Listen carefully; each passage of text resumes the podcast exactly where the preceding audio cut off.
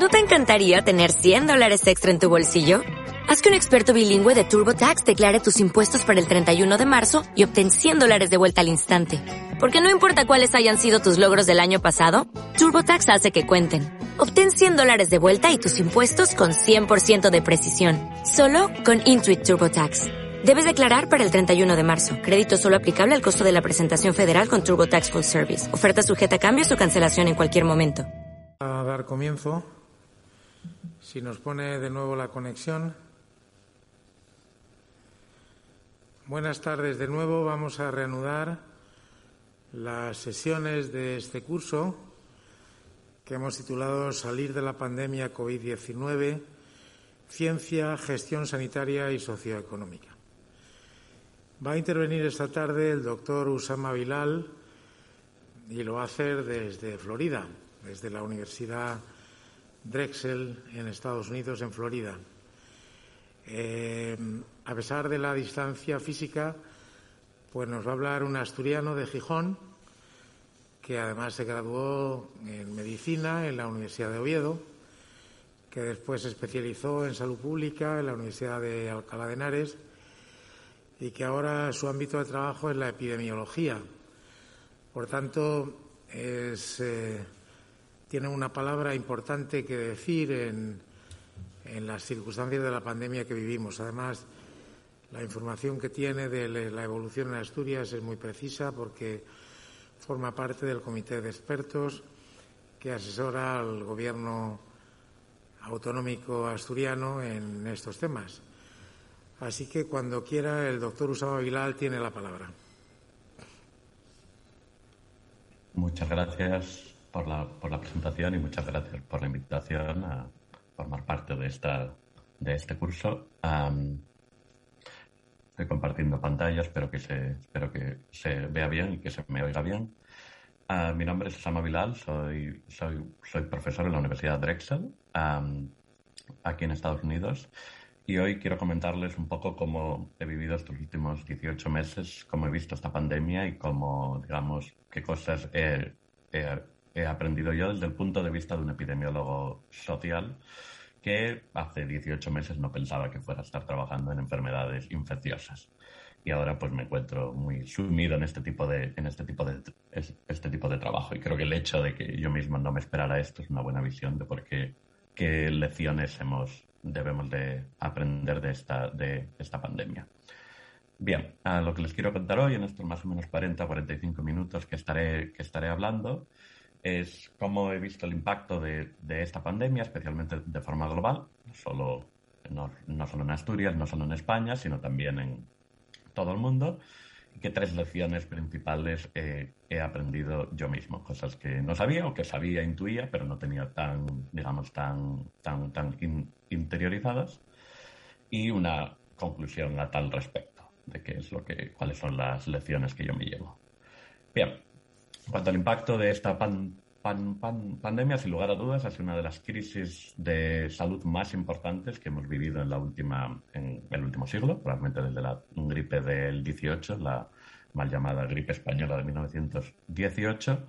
Y aquí en esta gráfica lo que les muestro es un resultado de una investigación que hicimos el, año pasado examinando las caídas en esperanza de vida semanal en comunidades autónomas de España durante los seis primeros meses de la, de la, de la pandemia. Para que se orienten en esta figura, en el eje horizontal vemos el, el, el, tiempo, hasta, con datos hasta, hasta julio, y en el eje vertical vemos la esperanza de vida semanal, que la esperanza de vida semanal es un indicador que consideramos muy útil para expresar el tipo de impacto de este tipo de, de, de crisis, y lo que representa es cuánto se espera que viviría alguien nacido en una semana con, concreta si los patrones de mortalidad que hay en esa semana se mantuviesen en el tiempo durante su vida.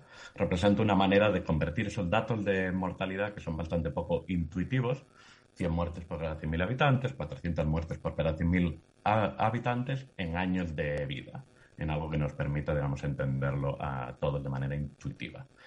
Lo que quiero mostrar aquí es el enorme impacto que tuvo esta pandemia en lugares como, como Madrid, donde hubo caídas de hasta 12 años en esa esperanza de vida semanal. Es decir, si en, si en el pico de esa pandemia en Madrid esos, esa mortalidad se hubiera mantenido en el tiempo, Madrid hubiera perdido de 10 a 12 años de, esperanza de vida en un futuro. Esto, desde luego, representa una crisis enorme de, de mortalidad. Aquí muestro las tres comunidades autónomas más grandes de, más grandes de España. Si hubiéramos mostrado Asturias, veríamos una bajada muy, muy pequeñita en la, en la esperanza de vida en el caso de Asturias, porque durante esa primera mitad de la, de la pandemia, en esa primera ola, Asturias apenas tuvo una afectación bastante más bajita que en otros, que en otros sitios. Bien, pero este impacto, digamos, ah, se debe a una mayor extensión del, coronavirus, pero no solo a esa mayor extensión del, coronavirus. En esta gráfica, en otro artículo que publicamos hace, hace un mes aproximadamente, donde comparamos eh, la caída de, en esperanza de vida anual que hubo en cada provincia dentro de España ah, y la comparamos con la prevalencia acumulada de de anticuerpos IgG contra el, contra el virus SARS-CoV-2, es decir, cuánta gente había sido expuesta al, al virus que causa la enfermedad COVID-19.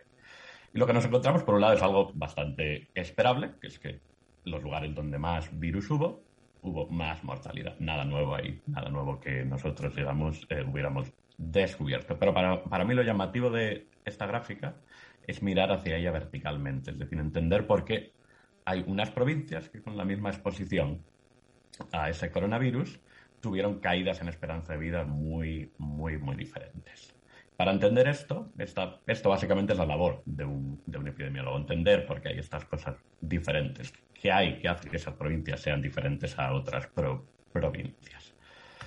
Bien, pistas para, para esto, les, les, les, muestro esta gráfica que ahora explicaré de, de, manera breve de un artículo que se publicó en el British Medical Journal hace en mayo de este mismo año, hace cuatro meses, donde se examinaba cuál había sido el impacto de esta pandemia en la mortalidad en aproximadamente unos 30 eh, países de altos ingresos. Y les muestro aquí a la derecha esta gráfica que está aquí a la izquierda, pero centrándonos en dos ejemplos que considero bastante útiles, que son España y Lituania. Y lo que vemos en el eje X es cuál ha sido el exceso de mortalidad durante la pandemia, durante 2020 específicamente, por cada 100.000 habitantes en España, por grupo de edad, es decir, aquí de 0 a 14, de 15 a 64, 65 a 74, etc., con hombres en, amarillo y mujeres en, en moradito, comparando España y Lituania, lado a lado. Y una cosa que les quiero hacer remarcar es el hecho de que a pesar de que España haya sido un país altamente afectado, si uno mueve la gráfica de Lituania y la pone por encima de la de España, lo que uno puede ver es que los mismos grupos de edad en Lituania tuvieron una ah, afectación mucho más alta que los mismos grupos de edad dentro de España. Aquí vemos la diferencia entre estas dos líneas amarillas, la de más arriba es la de Lituania y la de más abajo es la de España. Es decir, ante un mismo grupo de, mismo grupo de, edad, la afectación en España fue menor. Pero España tuvo una gran afectación. La razón de esta gran afectación es la misma que por la que hay diferencias entre provincias en lo que mostramos antes. Hay una diferencia en la estructura de, edad de nuestra población diferente, muy, muy diferente. Y España es un país muy envejecido y por lo tanto iba a tener una vulnerabilidad a este COVID-19 mucho más alta que otros países. Pero ahora les quiero mostrar algo que un poco va en dirección contraria a esto les quiero mostrar algo sobre una región en el mundo mucho más joven que Europa, mucho más joven que España, pero que ha tenido una afectación mucho mayor. En esta gráfica lo que les muestro con, un, informe que hicimos hace un par de meses sobre el impacto que había tenido esta pandemia en América Latina. Esta gráfica lo que les muestro las muertes confirmadas por COVID-19 por cada 100.000 habitantes por regiones de la OMS. En rojo aquí arriba vemos Estados Unidos y Canadá. debajo en verde vemos América Latina y el Caribe y debajo en este color marroncito claro vemos a Europa. Lo que vemos principalmente aquí, a mí lo que me llama la atención aquí, por un lado el número de muertes mucho más altas en Europa, Estados Unidos y América Latina con respecto al resto del mundo, muy probablemente tenga que ver con una mayor capacidad de detección del virus, pero también, como mencionaba antes, y de manera muy importante, con una estructura de, edad que ha favorecido mucho esta mortalidad. Pero se aplica a Europa y a Estados Unidos, no aplica a América Latina, un lugar mucho más joven que Europa y que, Estados Unidos, y que tenido una afectación similar a la de estos lugares. Es decir, esta pandemia, el lugar del mundo donde, con el que más se ha cebado, sin lugar a dudas, ha sido a América Latina.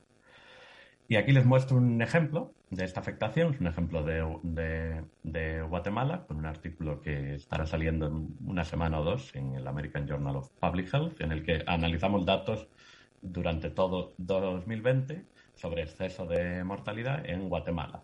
Una de las cosas que examinamos aquí fue cómo varió este exceso de mortalidad por edad. En esta línea gris clarita vemos cuál había sido la mortalidad en cada semana durante 2015 a 2019, es decir, pre-pandemia. Y en negro vemos cuál ha sido esa misma mortalidad en esas mismas semanas, pero durante el año 2020. Esta rayita en vertical representa el primer caso declarado en Guatemala, que fue en marzo de 2020.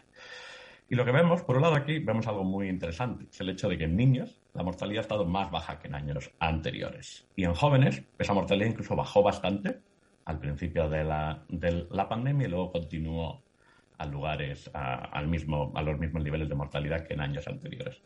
Pero si nos fijamos en grupos de edad mayores, aquí tenemos 40, 59, 60, 74 y 75 en adelante, lo que vemos es que ha habido un pico, un incremento en esa mortalidad, que en el peor momento de la pandemia supuso casi un 80% de aumento de, de, de muertes. Este patrón complejo lo que nos da es un poco una idea de qué es lo que está detrás de estas muertes. Por ejemplo, el hecho de que en niños haya bajado esa mortalidad nos indica que hubo factores que durante la pandemia, factores que son negativos para la salud de los niños, que en algunos casos durante la pandemia, en el caso de Guatemala, mejoraron. Esto incluye la polución ambiental, accidentes de tráfico, etc. El caso de jóvenes, muy probablemente tuvo que ver con una disminución en violencia y en esos mismos accidentes de tránsito, e incluso, si se fijan, antes de empezar la antes de empezar el aumento de, mortalidad en mayores, también hubo un descenso de la mortalidad.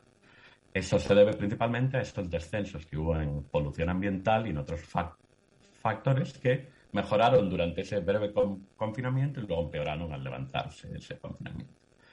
Bien, Guatemala, sin lugar a dudas, es un país pobre, es uno de los países más pobres de toda América Latina. El país más rico de toda América Latina es Chile.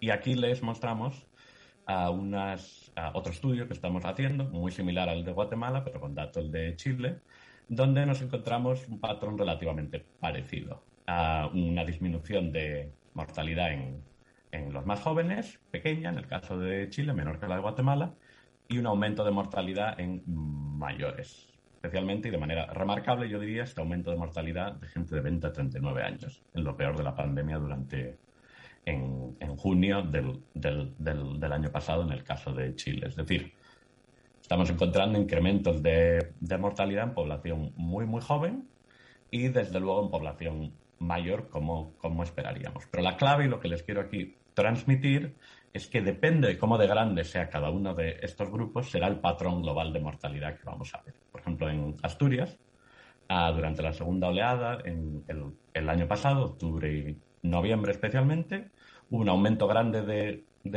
de, casos, mucho mayor que la primera oleada, pero hubo un aumento enorme de la, de la mortalidad. Y probablemente parte de ese aumento enorme de la mortalidad se debe a esa población tan envejecida que tiene, que tiene Asturias. O el ejemplo que mostrábamos antes con España y Lituania. Es decir, en resumidas cuentas, la pandemia por COVID-19 ha causado una crisis de mortalidad global. Todo el mundo que no se ha visto desde la gripe del, del, de 1918 aunque parezca que su impacto ha estado principalmente centrado en países ricos, la estructura de edad de la población de estos países, con una población muy envejecida, favorece ese, ese, ese impacto. Y el impacto en otros países, especialmente en 2021, especialmente según vayamos aumentando a estos niveles de vacunación en países ricos, va a ser mucho mayor. Va a seguir siendo mayor en América Latina, va a seguir siendo mayor en, en Asia y va a seguir siendo muy, muy grande también en en, África. Bien, como les decía antes, ah, no solo les quiero hablar de lo que, de cómo ha ido esta pandemia y dónde ha tenido mayor impacto, pero también de lo que yo he, lo que yo he aprendido durante este, durante este, durante este tiempo. Bien, y les quiero hablar de tres cosas principalmente. Por un lado, la importancia de evitar falsas dicotomías. Ahora explicaré un poco qué son estas falsas dicotomías. Por otro lado, la, importancia para la gente que trabajamos en epidemiología de considerar la conexión ciencia, política y políticas, plural. Y por último, y esta es la más importante para mí como epidemiólogo social, la importancia de lo de lo, de lo social, de entender esos patrones sociales de, enfermedad que nos dan pistas y los patrones sociales que nos permiten entender cómo mitigar la, la, pandemia y por qué algunas de esas medidas de, mitigación pueden no estar funcionando de manera tan ah, como nosotros quisiéramos que, que funcionasen. Bien, para entender esta idea de las falsas dicotomías, ah, quiero presentarles mm, los resultados de un artículo que se publicó hace un mes, aproximadamente un par de semanas, donde hacían una revisión de estas falsas dicotomías. Quiero hacer un resumen de lo que mostraban en este artículo porque creo que es enormemente iluminador para toda persona que esté interesada en la, en la salud pública y la epidemiología del COVID-19. Bien, en este artículo, Escandón y, compañeros presentan estas seis falsas dicotomías. Hacen una revisión de toda la literatura sobre COVID-19 y medidas de salud pública y se encuentran con estas seis cosas que han ido viendo durante este último año que ah, se presentan como falsas dicotomías. Es decir, cómo hay que elegir una. Hay que elegir una de estas cosas dentro de cada una. Les pongo un ejemplo con la primera, salud pública versus economía como lo resumen en el artículo, salvar vidas versus salvar la economía. Lo hemos visto muy discutido en, dentro de España misma. Recuerdo durante el, fin del primer confinamiento, como se hablaba de que era hora ya de ir desconfinando porque la economía pues, no podía más. ¿no?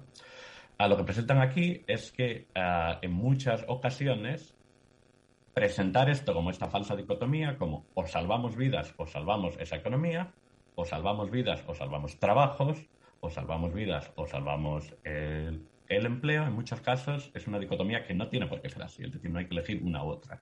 En ciertos casos es posible eh, ir con ambas.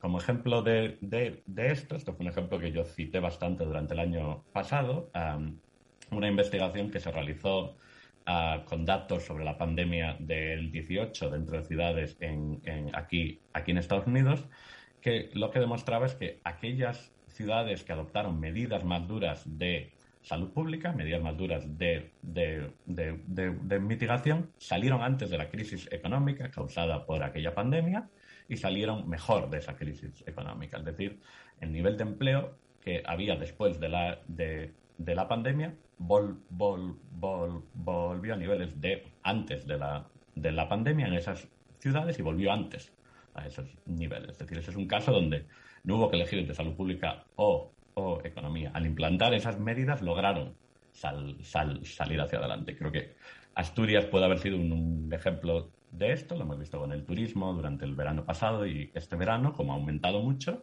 en parte gracias a esa buena situación epidemiológica que ha tenido, que ha tenido Asturias en, ambos momentos, como ejemplo de que se puede elegir salud pública y economía al mismo tiempo. Segunda falsa dicotomía que, plantea Escandón y colegas es, la, eh, la, dicotomía entre confinamiento duro versus apertura descontrolada. Es decir, o cerramos, mandamos a todo el mundo a casa, cerramos todo y nadie trabaja, o operamos como si nada hubiera ocurrido. De nuevo, se plantea esto como una falsa dicotomía donde no hay un lugar intermedio. No hay grises intermedios donde podamos tener medidas muy dirigidas, medidas muy quirúrgicas. Hace unos 18 meses, en marzo del, año pasado, hubo un momento en que hubo que confinar porque no conocíamos nada. No conocíamos nada sobre este virus, no conocíamos nada sobre su situación, pero ahora sí que lo conocemos. Y una de las grandes lecciones que yo creo que desde la epidemiología debemos de aprender es que ahora hay que traducir este, este conocimiento en medidas mucho más dirigidas, donde no haya que elegir entre mandar todo el mundo a casa versus abrir todo, sino que podamos hacer medidas muy quirúrgicas. Luego voy a mostrar un ejemplo de esas medidas quirúrgicas. la tercera falsa dicotomía que plantea Escandón es la de sintomáticos versus asintomáticos. Esto fue una falsa dicotomía que se encontró mucho al principio, ah, en la cual ah, había un grupo grande, entre los cuales yo me encontraba, donde ah, la el hecho de que hubiera una enfermedad aguda, ah, eh, enfermedad respiratoria ah, ah, aguda que se pudiera transmitir sin síntomas resultaba verdaderamente chocante, dado que enfermedades previas muy parecidas a este coronavirus, incluyendo el el coronavirus, el SARS-1, el que surgió en Hong Kong en el año 2003, no se transmitía en gente que no tuviera síntomas, solo se transmitía en gente muy sintomática y se transmitía al octavo día del inicio de esos síntomas. Es decir, resultaba un patrón muy, muy diferente al del coronavirus actual. Por otro lado, estaba el grupo de epidemiólogos que creían solo hay asintomáticos, todos somos portadores asintomáticos y vamos a tener una prevalencia del, del, del, del 100% dentro de nada. Bien, final lo que, lo que resultó, como con lo anterior, es que el mundo real está en un lugar intermedio en estas dos cosas. Por un lado, la gente asintomática es muy importante entender dónde ocurren y quiénes son, porque es gente que no va a tomar medidas porque no sabe que está contagiada. Pero por, otro lado, la gente sintomática tiene una carga viral mucho más alta y por lo tanto es mucho más contagiosa, es mucho más, contagia mucho más a otras personas. Por lo tanto, tenemos que entender ambos fenómenos, no presentarlos como fenómenos que son contradictorios entre sí. La cuarta falsa dicotomía que plantea Escandón es la del modo de transmisión. Aerosoles versus gotículas ah, respiratorias más grandes que actúan por, por, por, por proximidad. Y yo aquí añado de mi propia cosecha la idea de los fomites, de la transmisión por, por fomites, es decir, por gotas que se caen en una superficie que alguien toca y acaba con, contagiándose. Sabemos que estas son las tres formas de transmisión. Ah, al principio había, se centró mucho todas las medidas en eh, el coronavirus como una enfermedad que se transmite por gotículas respiratorias grandes, es decir, que caen muy rápidamente, y que por lo tanto la distancia representaba la medida fundamental. Lo hemos visto en muchos sitios, como se hacen esas medidas de dos metros, de seis pies, de tres pies, un metro, un metro y medio. Lo hemos ido viendo cambiando durante la pandemia.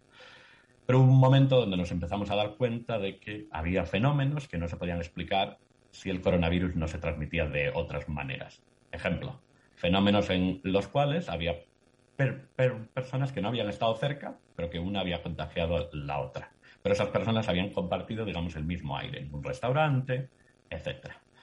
Hubo casos muy, digamos, de, rastreo de, de, contactos donde se veía que aires acondicionados habían movido aerosoles de mesas que estaban a muchísima distancia una de otra y que eso había favorecido el contagio. Es decir, entender que el coronavirus podía transmitirse por aerosoles supuso un cambio enorme en las medidas de mitigación, porque entonces ya no es una cuestión de yo me siento aquí y la otra persona tiene que estar más allá de, dos metros o de, o de, seis pies, según uno donde esté, sino que hay que entender que los espacios interiores y mal ventilados suponen un riesgo enorme, precisamente por estos aerosoles. Pero el entender que no es solo uno u otro, sino que ambos son importantes es lo fundamental y es lo que Scandón quiere hacer hincapié en este artículo.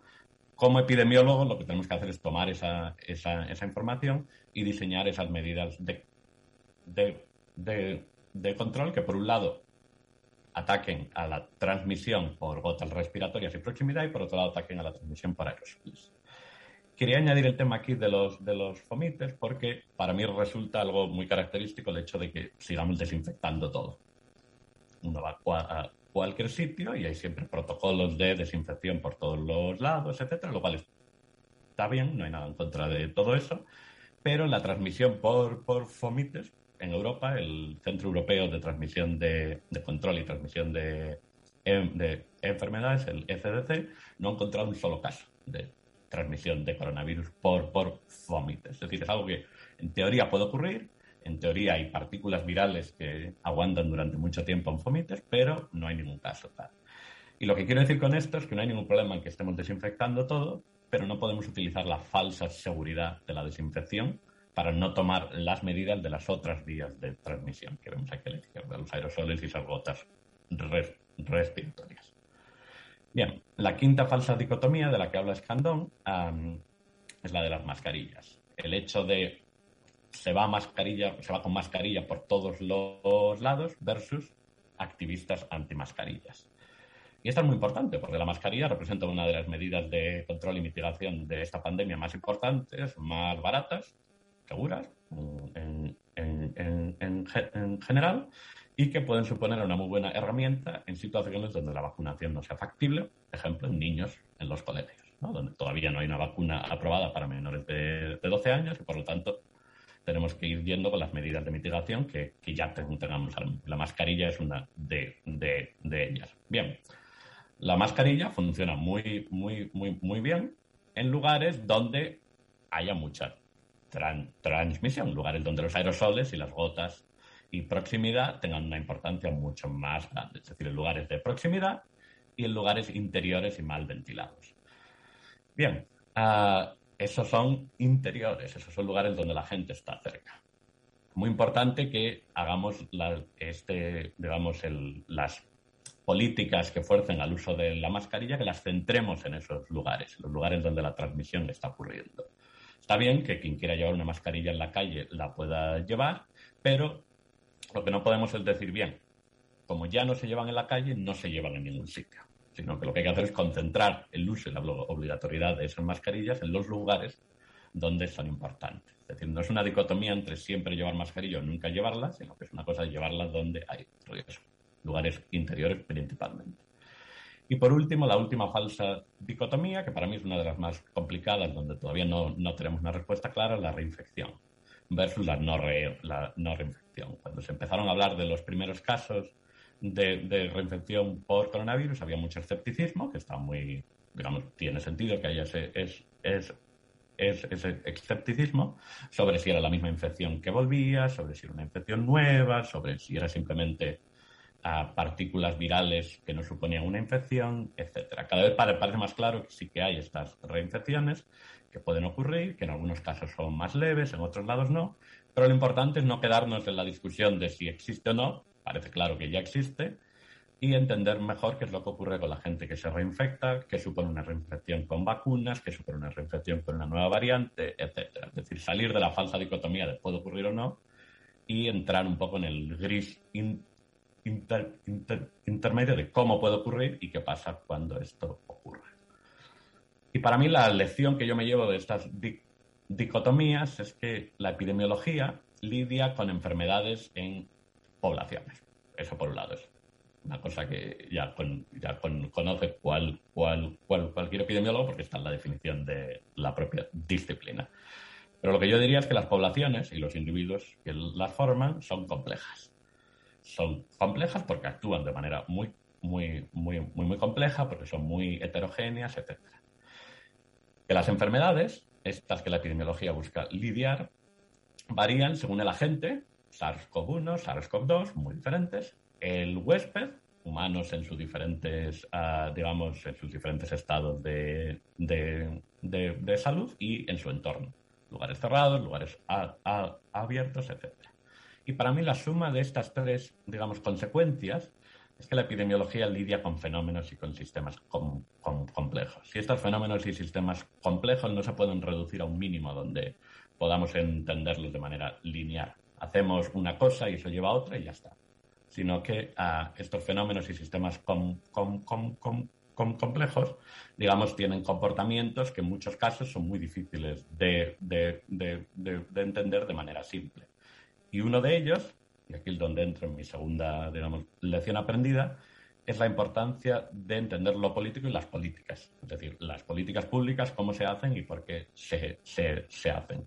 Y esto es algo que raramente se, se, se trata en los másteres de salud pública. Yo hice un máster de salud pública en la Universidad de, de, de Alcalá, donde se habla un poquito de aspectos políticos, pero bastante poco.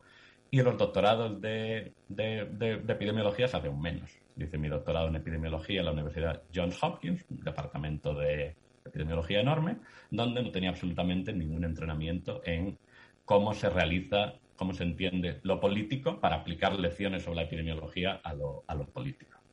Bien, y para esto les quiero poner un ejemplo muy cercano de allá de Asturias, que supone el cierre del interior de los locales de, hostelería durante todo este último año, como ha ido pasando esto.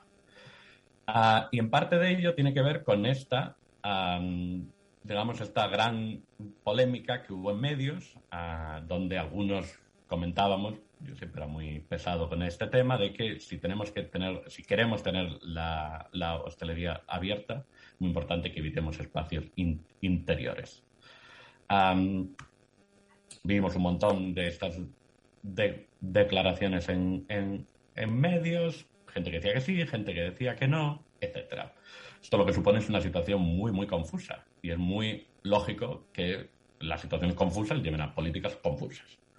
Ah, y ah, hemos visto una enorme heterogeneidad dentro de, dentro de España en cómo se trata esto. Y para mí un ejemplo paradigmático fue el de las demandas judiciales que hubo en febrero del año pasado, enero, febrero, incluso marzo incluso. Ah, empezando por una demanda como en el País Vasco, donde la patronal de la, de la, de la, de la hostelería ha denunciado al, al gobierno vasco por eh, trato discriminatorio hacia el sector. Y es más, hasta el punto de que el 9 de febrero un tribunal declaró nulo el decreto de cierre del interior de la hostelería al ser excesivo y no haberse probado que el interior de la hostelería tenga un rol fundamental en la transmisión del COVID-19. Esto fue seguido por demandas muy similares en Asturias, en Cantabria, Canarias, creo que Comunidad Valenciana y un par de sitios más. Bien, ante, esto, unos colegas y, yo lo que hicimos, bueno, saber, intentar dar una respuesta a este asunto de si se ha probado que el interior de la, de la, hostelería, de la hostelería tenga un rol fundamental en la transmisión del COVID-19. Y para ello lo que hicimos fue una revisión de la literatura que había hasta el momento publicada donde se hablara del rol de la, hostelería en la transmisión de la COVID-19. Ah, encontramos, esto lo hicimos en febrero del año pasado, de este mismo año, encontramos eh, hasta ese punto 20, 20 artículos con una grandísima, ah, muy consistentes entre ellos, y parte de ese consistente era que el cierre del interior de los locales de la hostelería es una de las medidas más efectivas para disminuir la, la, incidencia. Muchos de los artículos hacían énfasis en este siguiente punto, que hacer esto puede ayudar a, evitar medidas más duras, entre ellos cerrar toda la, toda la, toda la hostelería y entre ellas hacer un confinamiento duro. Es decir, podemos evitar medidas que sean mucho más dañinas tanto para la salud pública como para la epidemiología con medidas mucho más quirúrgicas. De ahí la falsa dicotomía de la que hablábamos antes. Ah, otra conclusión fundamental era que cuando no se cerraran estos interiores era muy importante limitar el aforo y garantizar la buena ventilación. Ah, en situaciones, por ejemplo, de baja incidencia o de incidencia media, donde no se cierre ese, ese, interior, pero es importante que haya una limitación de aforo y se garantice una, esa ventilación. Y por último, y esto viene principalmente de estudios realizados en Asia, donde los sistemas de, rastreo de contactos son buenísimos, muy, muy, mucho mejores que los que hay en cualquier país europeo. Allí han podido constatar de que este tipo de locales son dados a eventos de supercontagio. Estos son eventos donde una persona, en un solo evento, no necesariamente una persona, pero en un solo evento, se produce una cantidad enorme de, de, de contagios debido precisamente a la mala ventilación de estos locales, en muchos casos, son muy dados a que haya este tipo de eventos. Bien, a la conclusión de todo esto, tras esta revisión de la literatura y a informes que se emitieron, fue que en Asturias se permitió que los, que los locales del interior de la hostelería se mantuviese cerrado. Por suerte para todos, al poquito de todo eso, la incidencia bajó muchísimo dentro de, dentro de Asturias y eso llevó a que los locales se volvieran a abrir igualmente porque la situación ya era buena y ya se podían volver a abrir, pero yo quiero hacer énfasis en una cosa, y es la importancia de los medios que tienen a la hora de hablar sobre estas noticias.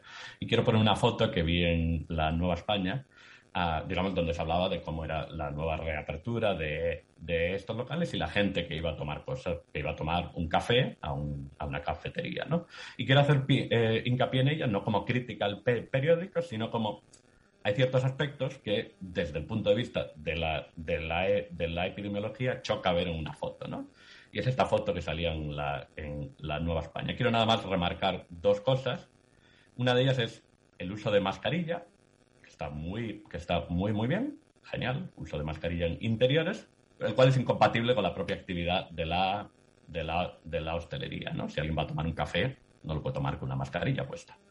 Entonces, esto, en cierto modo, lo que genera es una sensación de que la hostelería es un lugar, el interior, el exterior no hay ningún problema, pero el interior es un lugar seguro porque hay uso de mascarilla. Pero esto resulta un poco chocante porque es incompatible con la propia actividad dentro. Pero luego la segunda, que para mí resulta la más chocante, es esta. Es un cartelito que en este bar tienen puesto ahí que pone zona segura. Lo cual me pregunto qué quiere decir zona segura desde un punto de vista epidemiológico, ¿no? Lugar, lugar interior que muy probablemente, como la mayoría de nuestros interiores, pues no esté bien ventilado. ¿Qué significa zona segura? Muy probablemente significa que haya habido una desinfección. La mayoría de lugares donde ponen zona segura es por esto. Y ahí volvemos un poco a lo que mencionábamos antes, la generación de falsa seguridad por ah, la desinfección cuando es algo que la transmisión que se evita con esa desinfección, digamos que no es una cosa importante dentro de la transmisión de este coronavirus. Y por otro lado, quiero hablar no solo de los medios, sino del sector privado. Y esto es una noticia de hoy, literalmente, la acabo de copiar hace un, momento, es una noticia de aquí de, de Estados Unidos de hace cinco horas, literalmente. Y es que aquí ahora mismo estamos teniendo una, oleada enorme, especialmente en el sur del país, muy uh, centrada en lugares con poca tasa vacunal. Y lo que estamos viendo es como ante el vacío que hay de políticas públicas en gran parte de, de, Estados Unidos, donde muchos estados han dejado libre al, albedrío estas políticas, el sector privado está llenando estos huecos. Por ejemplo, McDonald's y otras cadenas de, de comida rápida están considerando ellos mismos cerrar el interior, sin que les fuercen a cerrar el interior, porque están viendo que la situación está tan mal que no pueden, una conciencia, dejar esos interiores abiertos. Para mí esto es muy reseñable, que el sector privado está actuando por su cuenta. A mí me parece que es una buena noticia que estén cerrando ese, ese interior. Lo que no me parece buena noticia es que esto esté ocurriendo con un vacío en políticas públicas. Es decir, la salud pública no puede abandonar a los ciudadanos y dejar que, esto ah, siga como si no esté ocurriendo nada. Conclusión, en esta segunda lección, es que la epidemiología lidia con fenómenos y sistemas complejos, como mencionábamos antes. Lo político y la generación de políticas son sistemas enormemente complejos y no podemos actuar en salud pública sin entender las consecuencias de todas estas medidas que tomamos. Para mí en España esto está muy, muy claro con la, con la hostelería. La hostelería es uno de los sectores más más importantes de la economía dentro de España y no podemos simplemente ah, decir hay que cerrarlo y ya está, sino que hay que tomar una serie de medidas de apoyo al sector, apoyo a los trabajadores, etc. Pero lo que no podemos hacer es dejar de actuar completamente porque esto va a tener consecuencias, como acabamos de ver en el caso de aquí en, Estados Unidos.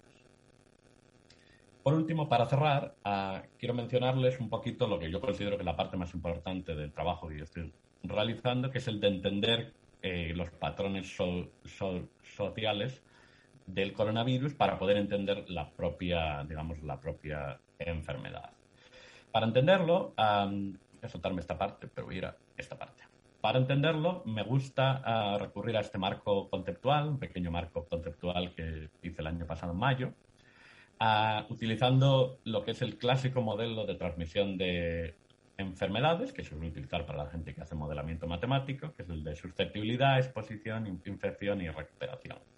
Lo único que quiero mostrar aquí es el hecho de que en cada uno de estos pasos, de que alguien esté susceptible a estar expuesto, de que esté expuesto a estar infectado y de que luego se recupere o no de esa infección, hay una serie de pasos donde se generan desigualdades sociales en el impacto de la pandemia. Por un lado, porque hay gente que se expone más a la enfermedad, por su trabajo, por sus condiciones de vida, etcétera, y por otro lado, porque hay gente que es diferentemente vulnerable a esta enfermedad, bien a ser infectado una vez ha estado expuesto, o bien a recuperarse o morir o quedar con secuelas graves si uno no ha estado expuesto.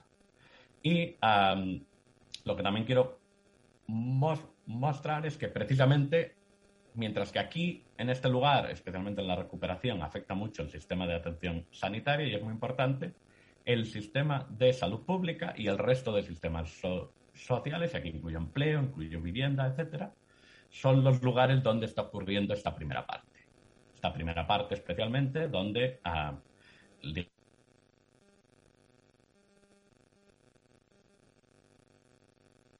ah, Espero que sí, no les, no les oigo. Pero sí, efectivamente, te, ah, estamos escuchando. Nada, no se puede. Vale, Siga por donde. Sí, retome entonces la presentación. Sí, muchas gracias. Ah, ya ven que las cosas pandémicas de las cosas a distancia de vez en cuando tienen sus consecuencias. Ah, bueno, como les estaba contando, por un lado esa exposición diferencial, es decir, quién está mucho más expuesto, entre ellos muchas de estas cosas tienen que ver con el empleo, muchas de ellas tienen que ver con, con alimentación, agricultura, etcétera, y por otro lado está la vivienda, el hacinamiento, que hemos visto que es una de las, una de las variables sociales más predictoras de la infección por coronavirus. La gente que vive en entornos muy, muy, muy, muy hacinados. Pero también aspectos con el transporte, la educación y los cuidados.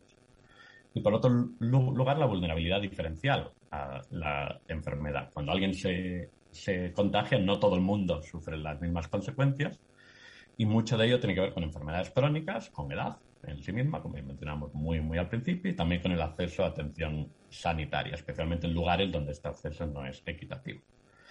Bien, y nada más quiero mostrarles unos pequeños ejemplos de estos, que es un estudio que publicamos hace unos meses, donde estudiábamos a datos a nivel de código postal en tres ciudades grandes, aquí dentro de, dentro de Estados Unidos, para caracterizar las desigualdades sociales en coronavirus hasta octubre de 2020, es decir, los seis primeros meses de la, de la, de la pandemia. Y lo que encontramos, me voy a centrar en esta gráfica, la tercera empezando por la izquierda, eh, en el caso de Nueva York, los 177 códigos postales de, de, de, Nueva York, lo que encontramos es que los barrios que tenían más vulnerabilidad social, que es una variable compuesta por aspectos de nivel socioeconómico, educación, ingresos, pobreza, etc.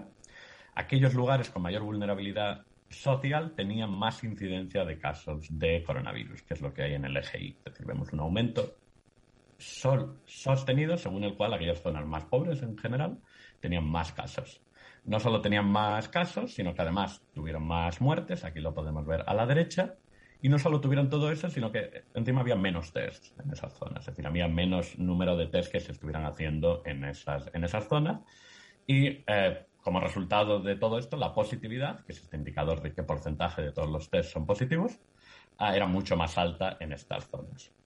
Bien, este patrón lo encontramos para Nueva York, lo encontramos para Chicago, aquí arriba vemos el caso de Chicago, un patrón muy, muy, muy, muy, muy similar, y lo encontramos en Filadelfia, la ciudad donde yo vivo, donde también encontramos un patrón muy, muy claro. Bien, pero esto no es solo cosa de Estados Unidos. este es un ejemplo de un estudio que hicimos con datos de Chile, con comunas de la capital de Chile, de, de, Santiago, donde nos encontramos que la mortalidad había subido más en las zonas donde el nivel educativo era menor. Nivel educativo aquí lo utilizamos como una variable de nivel socioeconómico. Es decir, las zonas más pobres había aumentado la mortalidad durante 2020 mucho más que en las zonas más ricas. Y no es solo cosa de, digamos, de Chile y, de Estados Unidos. Esto es una gráfica que hice para un, un artículo que publicamos en la revista Panorama Social de la Fundación de Cajas de Ahorro, donde resumíamos estas desigualdades.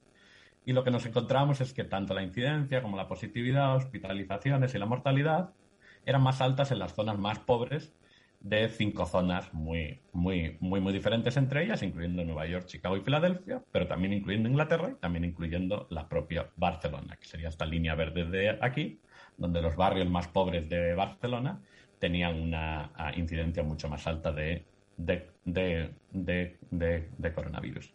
Y no solo en estos sitios, sino que también en, en Asturias.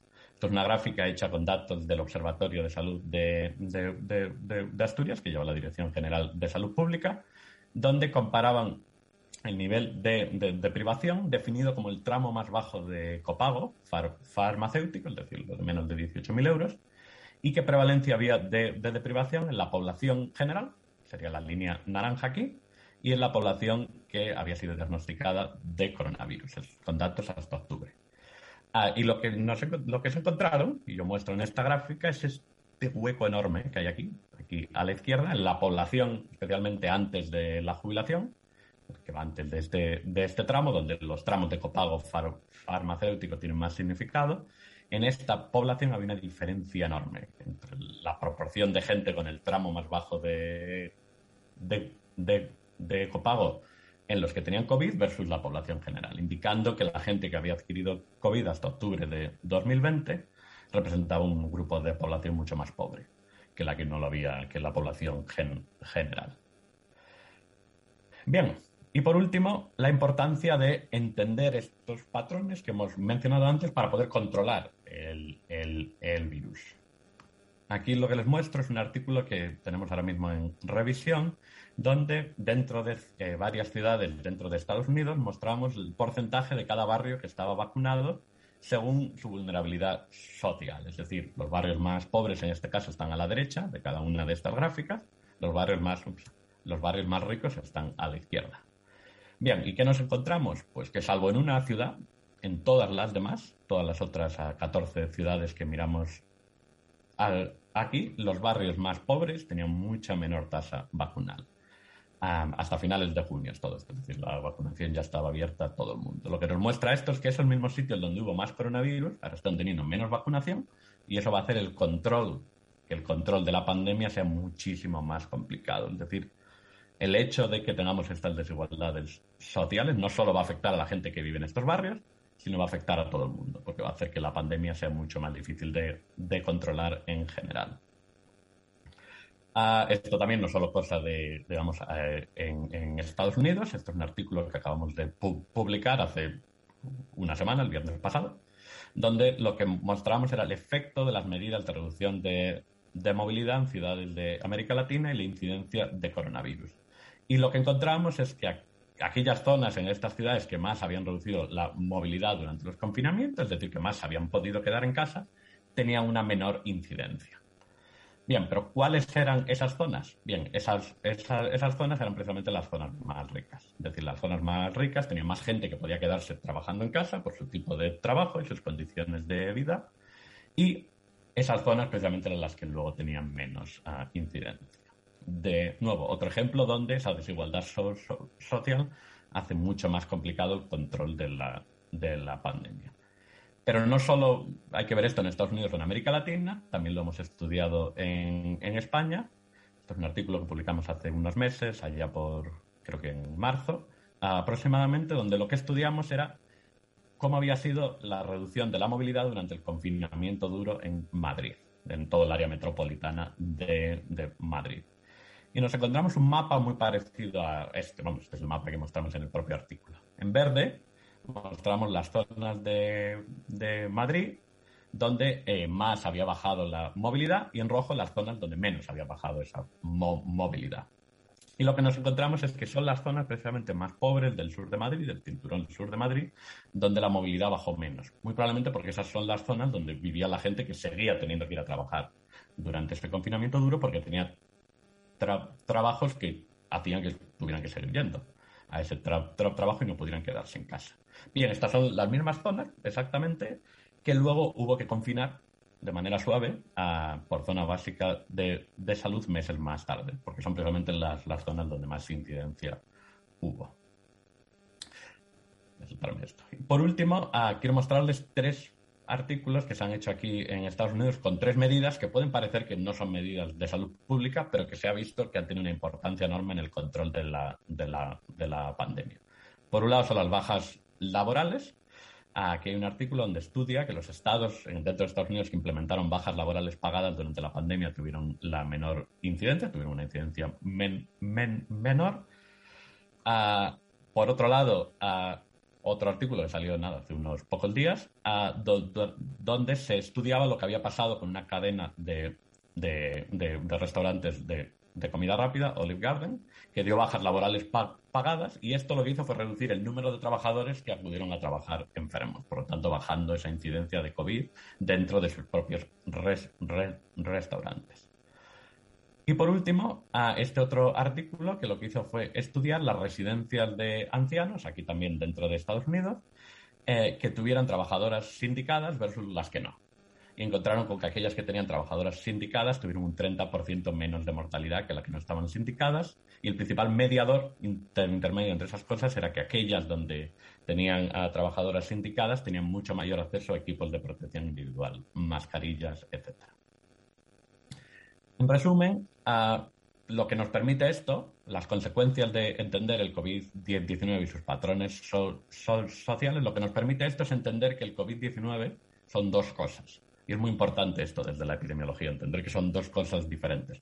Por un lado, el aspecto más patológico y microbiológico.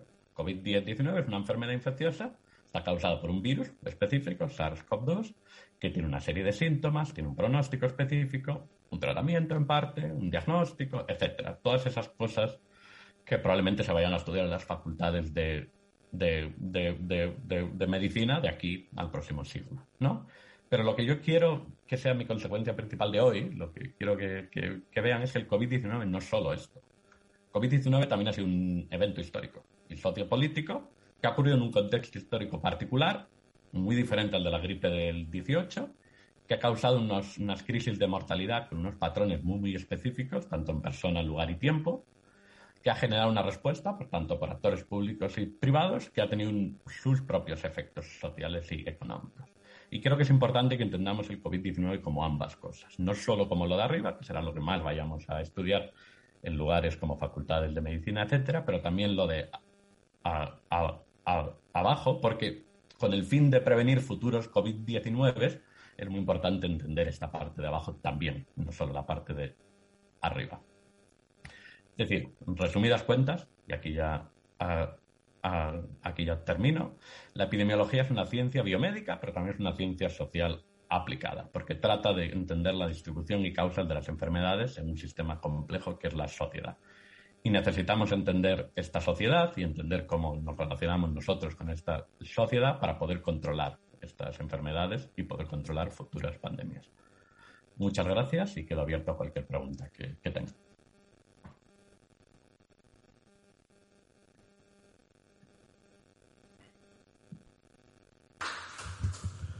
Muchas gracias. Vamos a, supongo que se puede oír si utilizan quienes preguntan o quienes intervengan el micrófono. El ponente podrá oír las preguntas y responder. ¿Alguien quiere intervenir?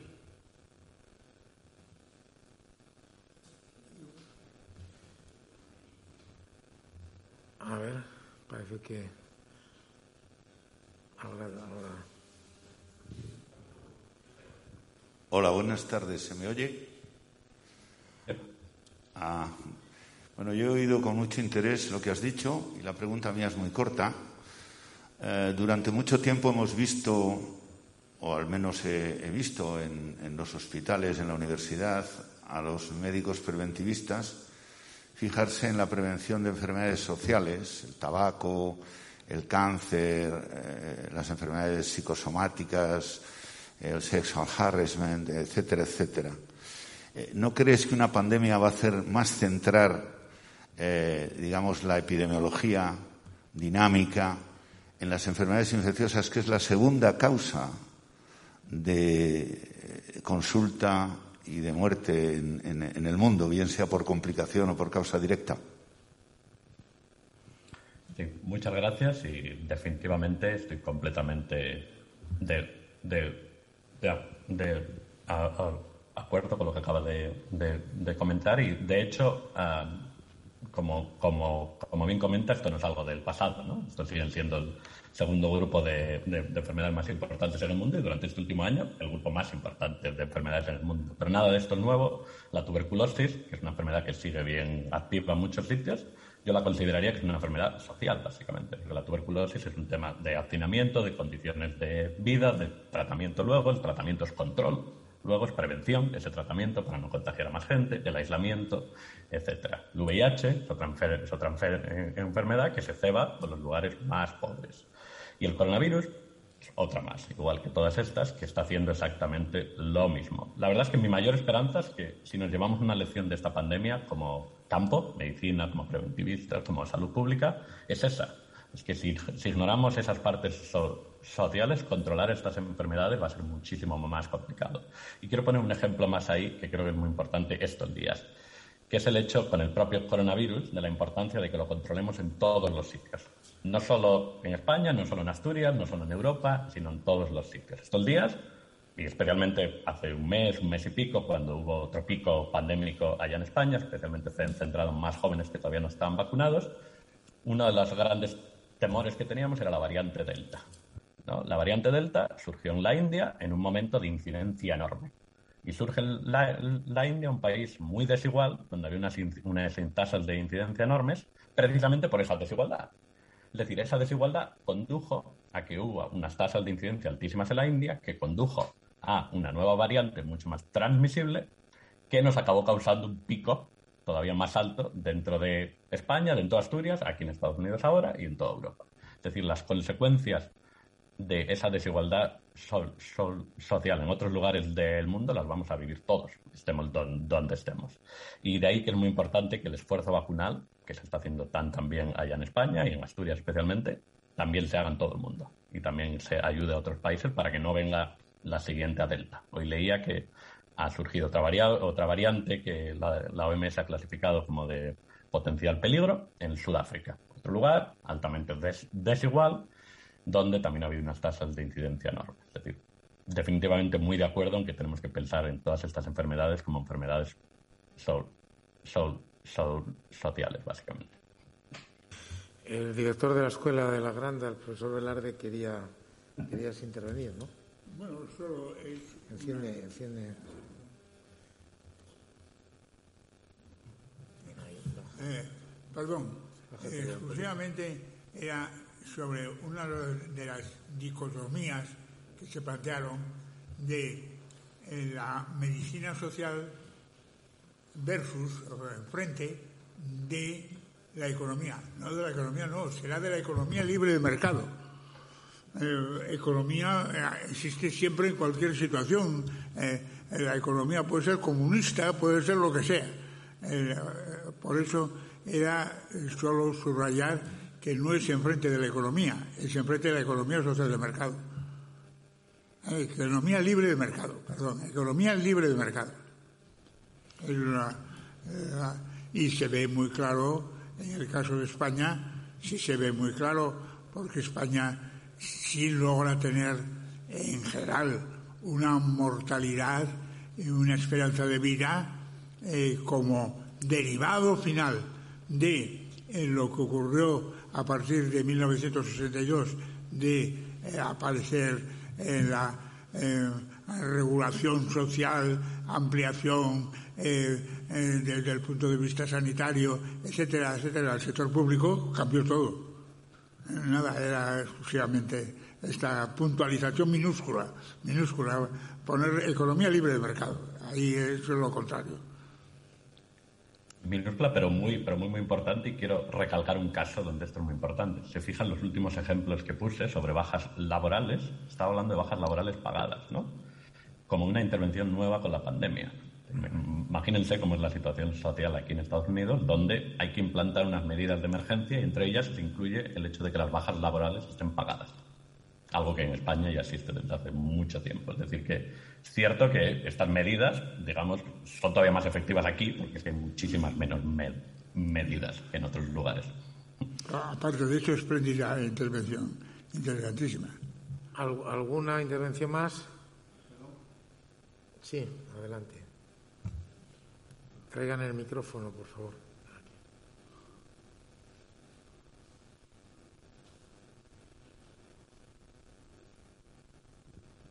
Estamos hablando de la pandemia del, COVID-19, pero yo quisiera mm, romper una lanza por la pandemia que creo que es la más importante del mundo actualmente, que es la del tabaquismo.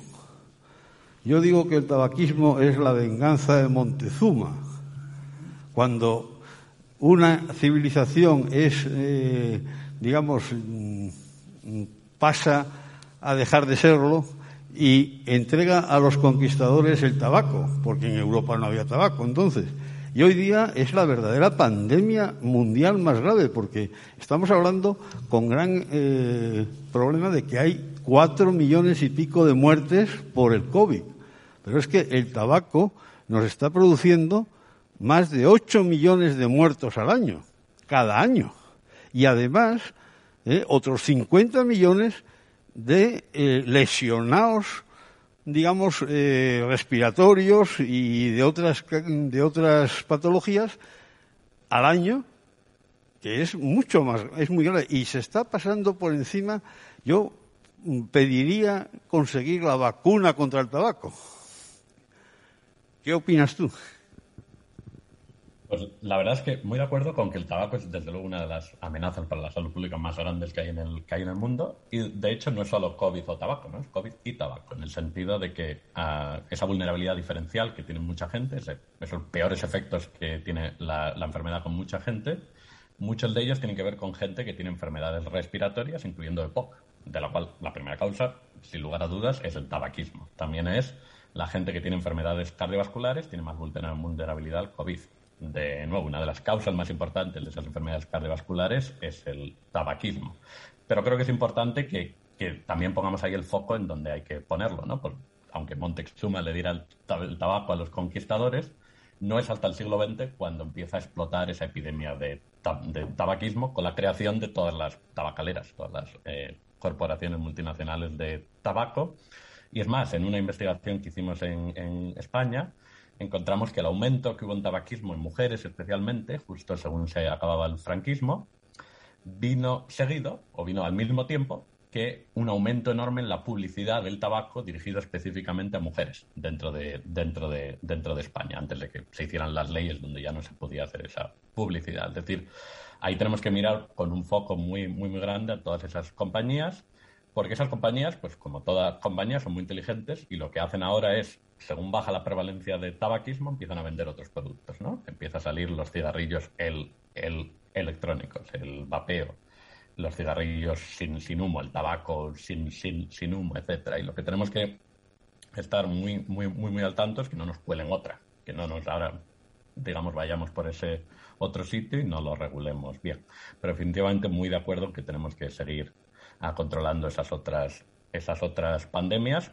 El alcohol es otra que ahí lo dejo como lugar donde es otra que el consumo excesivo de alcohol también es una causa importantísima de muerte en todo el mundo. Bueno, muchas gracias. Felicidades por la presentación. Yo que tenía un comentario que hacer también. La verdad es que eh, la pandemia COVID pues ha traído al escenario las enfermedades infecciosas, que no es ni mucho menos algo nuevo, que es algo con lo que vivimos, y está propiciando una cantidad de análisis de correlaciones que hemos estado viendo en tu intervención con, una notable intensidad desde lo que representa la movilidad, lo que representa las condiciones socioeconómicas, lo que puede representar eh, situaciones de los países, etcétera. Muchas de estas correlaciones, por otro lado, serían lo esperable, ¿no? Se conocen otras infecciones y demás, pero ahora lo tenemos tan de actualidad que al final en la sociedad, y esto os interesa también, claro, a los epidemiólogos, donde hay que aportar una visión científica, en la sociedad y aquí en España estamos todo el día a vueltas con disposiciones de gobiernos que son eh, contestadas por la judicatura, anulando normas y demás. Entonces, eh, ¿qué forma tendríamos de aproximarnos a una forma, a hacer algo más preciso? Porque efectivamente, quizá lo que está faltando muchas veces es eh, perimetrar mejor, actuar en donde hay que actuar y no tanto con carácter general, eh, tratar de no afectar a la economía de, o de afectar lo menos posible a la economía de mercado y al mismo tiempo pues lograr esa prevención. Yo creo que ahora estamos en ese en ese ajuste fino en países como el nuestro, porque en el mundo está claro que estamos en pleno periodo agudo y punto. Si vemos las cifras mundiales, sigue creciendo los afectados, sigue creciendo la mortalidad, solo un poquitín disminuida por, el paliativo que supone un sector un, importante ya de países que tenemos una vacunación que ha reducido la mortalidad, pero sigue, estamos en ese pleno periodo agudo.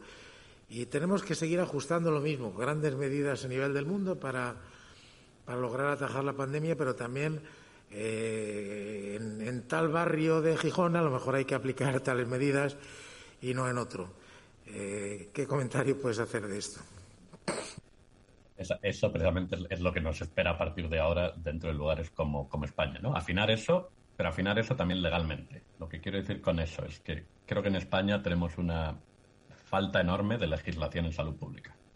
Y una consecuencia clara de que hay una falta enorme de legislación en salud pública es que cuando se toman medidas, esas medidas acaban judicializadas y en algún sitio como en Asturias eso sale bien, bien para mí, mal para otros, ah, y en algunos otros sitios eso pues no sale bien. ¿no? Y no solo es la judicialización del interior de la hostelería, también es la aplicación de, tratamientos. Vi que el otro día la justicia había obligado a poner un cierto un tratamiento con ozón o algo así, en fin.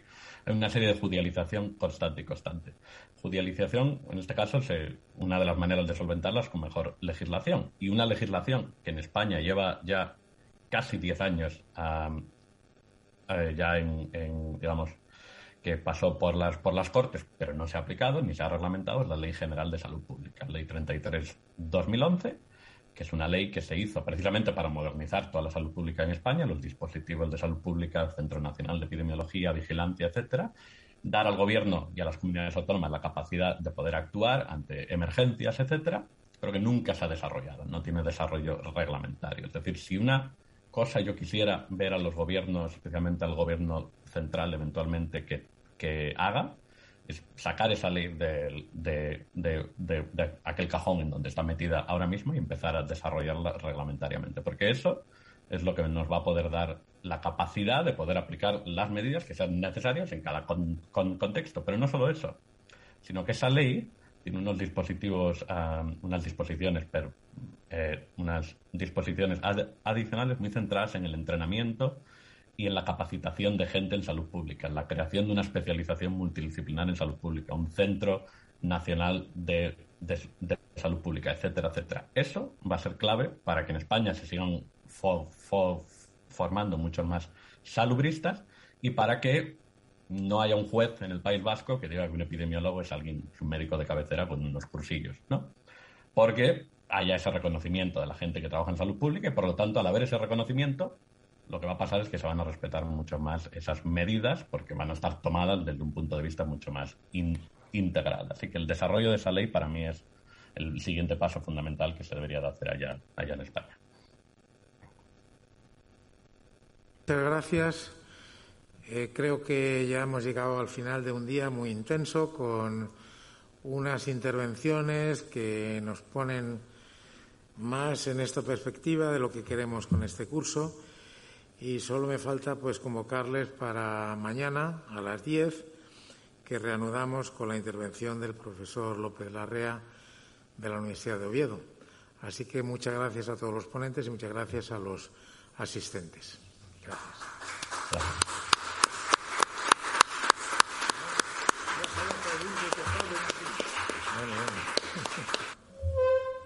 Hasta mañana.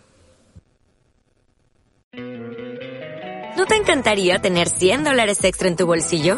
Haz que un experto bilingüe de TurboTax declare tus impuestos para el 31 de marzo y obtén 100 dólares de vuelta al instante.